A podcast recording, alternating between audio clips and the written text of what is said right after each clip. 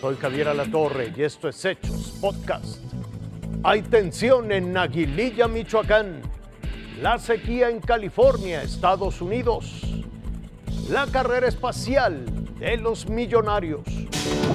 Es el camino hacia Aguililla, Michoacán, y lo graban desde una de las patrullas que este viernes trasladaron a mil elementos de la policía estatal. Es un esfuerzo más por pacificar ese municipio que lleva meses en disputa entre los cárteles que operan en Michoacán y Jalisco. Los policías se sumarán al batallón instalado hace unas semanas en Aguililla, militares que en los últimos días han resistido los embates de supuestos habitantes que reclaman apoyos federales y que el jueves destruyeron el helipuerto que los soldados habían instalado en una de las lomas que rodea el batallón.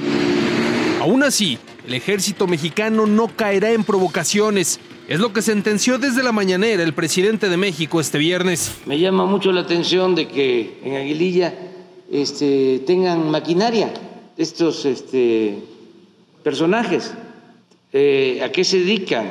esas no son actividades lícitas. No este, responder, no caer en provocaciones y se está hablando con la gente y nos están haciendo caso para que de inmediato se instrumente un programa de bienestar.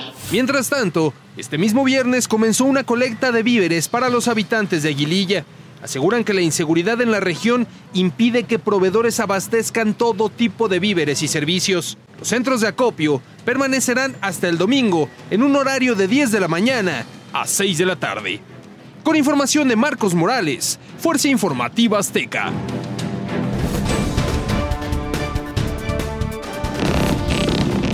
Cada gota cuenta. Agricultores en California, donde se cultivan dos terceras partes de las frutas y vegetales que se consumen en Estados Unidos, están buscando salvar sus cosechas en plena sequía y olas de calor extremo cada vez más frecuentes, cuyo termómetro llega hasta los 46 grados centígrados.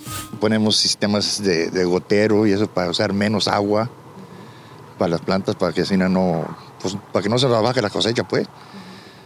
Pero sí afecta el calor. ¿El agua de ustedes de dónde viene? Vienen del condado, pues del, del canal. ¿Pagan por ella? Sí. ¿Les ha subido el costo? Sí, cada año suben más y más. El sector agrícola en el estado dorado tiene un valor de alrededor de 50 mil millones de dólares.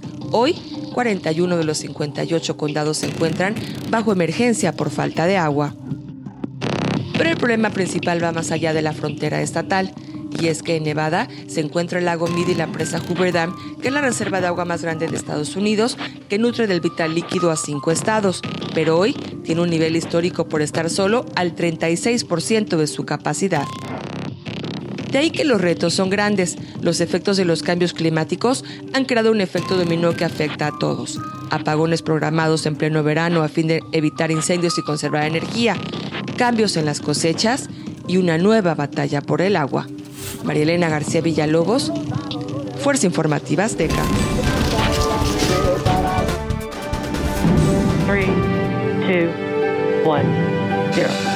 Jeff Bezos Richard Branson y Elon Musk, millonarios que quieren pertenecer al selecto grupo de personas que viajan al espacio, han invertido millones de dólares en una lucha por convertirse en el primer empresario que sale de la Tierra a bordo de su propia nave. Es la antesala del turismo espacial. Virgin Galactic, compañía de Richard Branson, tiene planeado un viaje al espacio para el próximo 11 de julio. En caso de lograrlo, Branson se convertiría en el primer magnate en formar parte de una misión espacial. Sin embargo, muy de cerca se encuentra Jeff Bezos, el fundador de Amazon y dueño de la compañía de transporte aeroespacial Blue Origin. Tiene programado su primer vuelo suborbital para el día 20 de julio. A la competencia galáctica se suma Elon Musk, el cofundador de Tesla y de SpaceX pretende organizar misiones privadas a Marte. Aunque su vuelo suborbital con civiles lo tiene planeado para el mes de septiembre, SpaceX es el más adelantado en la contienda. A diferencia de sus competidores, es la única compañía privada que ha enviado cargas y astronautas a la Estación Espacial Internacional.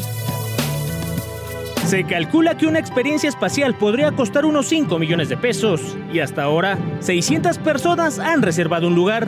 Arturo Angels, Fuerza Informativa Azteca. Esto fue Hechos Podcast.